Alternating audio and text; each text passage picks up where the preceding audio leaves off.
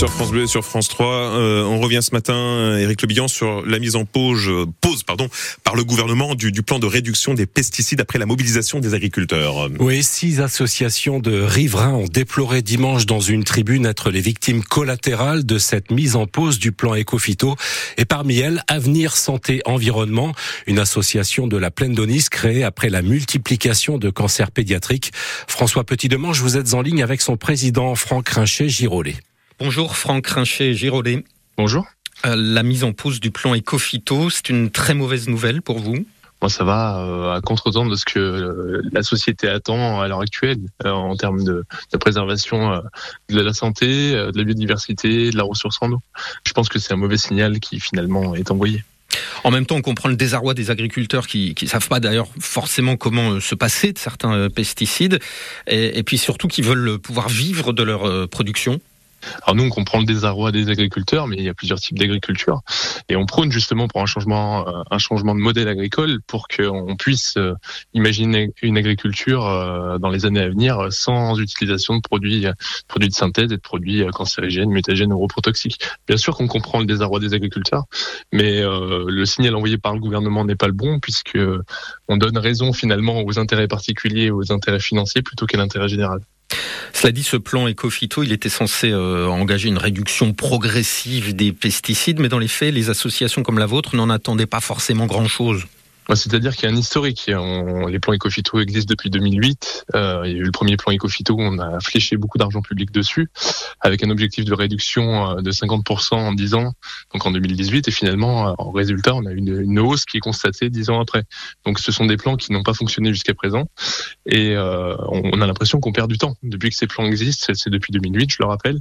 Là, le, gouvernement ambitionnait de mettre des objectifs à horizon 2030. Et on pense que nous, euh, en tant qu'association, que c'est relativement tard, surtout quand on constate une pollution systémique des milieux, notamment de l'air, des sols et de l'eau, parce qu'on a un, vrai sujet sur euh, la qualité de la ressource en eau potable.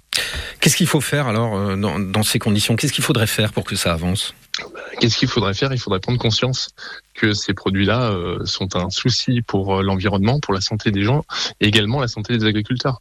Voilà, on a assez de données maintenant, on a assez de scientifiques qui euh, travaillent ces questions-là pour dire que en défendant l'usage des pesticides, on défend un modèle économique, mais on défend pas l'intérêt général.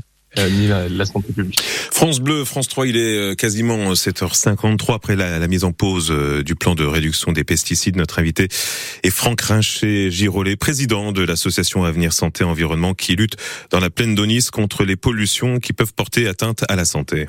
Pour des riverains comme vous, les risques liés à ces pollutions et notamment aux pesticides, on peut dire que c'est au quotidien en fonction des épandages. Vous n'êtes pas forcément au courant. Comment ça se passe? Bah, c'est compliqué parce qu'on vit, euh, nous, on vit sur la plaine de Nice et sur la plaine de Nice, on est, euh, on a des bourgs de 2000 à 5000 habitants qui sont entourés par des grandes plaines céréalières.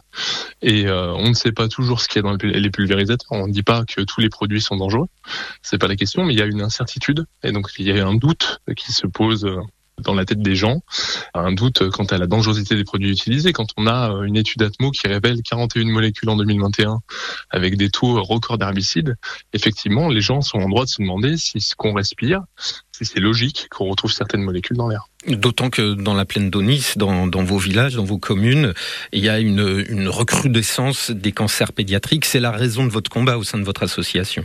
Bah, notre association euh, s'est créée en 2018 suite à la multiplication de, cas de cancer pédiatrique, notamment sur le Sararogatien.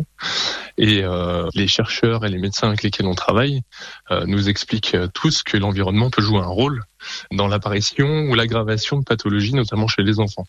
Et nous, on n'a jamais dit que les cancers de nos enfants étaient causés par les pesticides, mais on sait que l'environnement dans lequel on évolue peut être prédominant. Et quand on sait qu'on a un usage massif de ces produits-là, qui sont pour la majorité d'entre eux des perturbateurs endocriniens, pour d'autres des cancérigènes, mutagènes, neurotoxiques ou protoxiques avérés, euh, on se demande quelle part cela peut jouer sur la santé humaine. Nous, ce qui nous pose souci, c'est pas que les agriculteurs euh, utilisent ces produits-là qui sont vendus de façon légale. Il hein, faut quand même le rappeler. Hein. Ce qui nous pose un, gros souci, c'est que on a euh, des autorités sanitaires qui donnent des autorisations de mise sur le marché pour des produits qui sont qui sont reconnus être des produits toxiques dangereux Et ça, c'est un, réel problème. Après, euh, les agriculteurs font leur travail, mais il faut aussi comprendre euh, les inquiétudes des, riverains, les inquiétudes des citoyens, parce que les pesticides ne restent pas que dans les champs. On en retrouve dans l'air, on en retrouve dans l'eau, et euh, quelque part, on subit tous ces pollutions, les agriculteurs les premiers, mais aussi les riverains.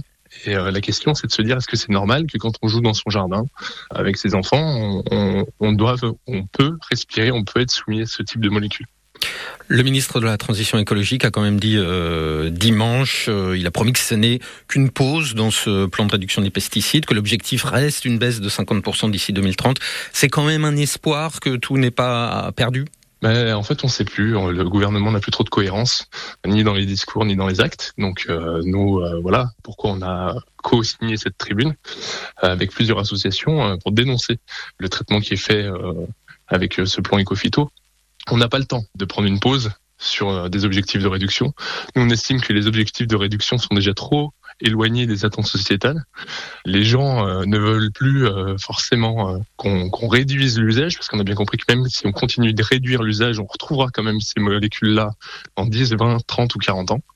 C'est ce qu'on retrouve déjà dans l'environnement. Les molécules épandues il y a 30 ans, on les retrouve encore à l'heure actuelle. Donc celles qu'on éprend aujourd'hui, on les retrouvera dans 30 ans. Et l'objectif qui serait raisonnable, c'est de se dire qu'il faut changer de modèle et que dans dans 10, 15 ou 30 ans, on puisse être capable d'en sortir collectivement. Merci Franck Rinchet-Girolet, président de l'association Avenir Santé Environnement qui lutte euh, dans la plaine d'Onis contre les pollutions qui peuvent porter atteinte à la santé. Merci. Merci. Une interview bien sûr euh, signée François Petit-Demange. Vous retrouvez nos interviews, nos invités euh, du quotidien à tout moment de la journée. N'hésitez pas à partager, c'est francebleu.fr la bonne adresse et aussi l'application ici. Journée mondiale 100%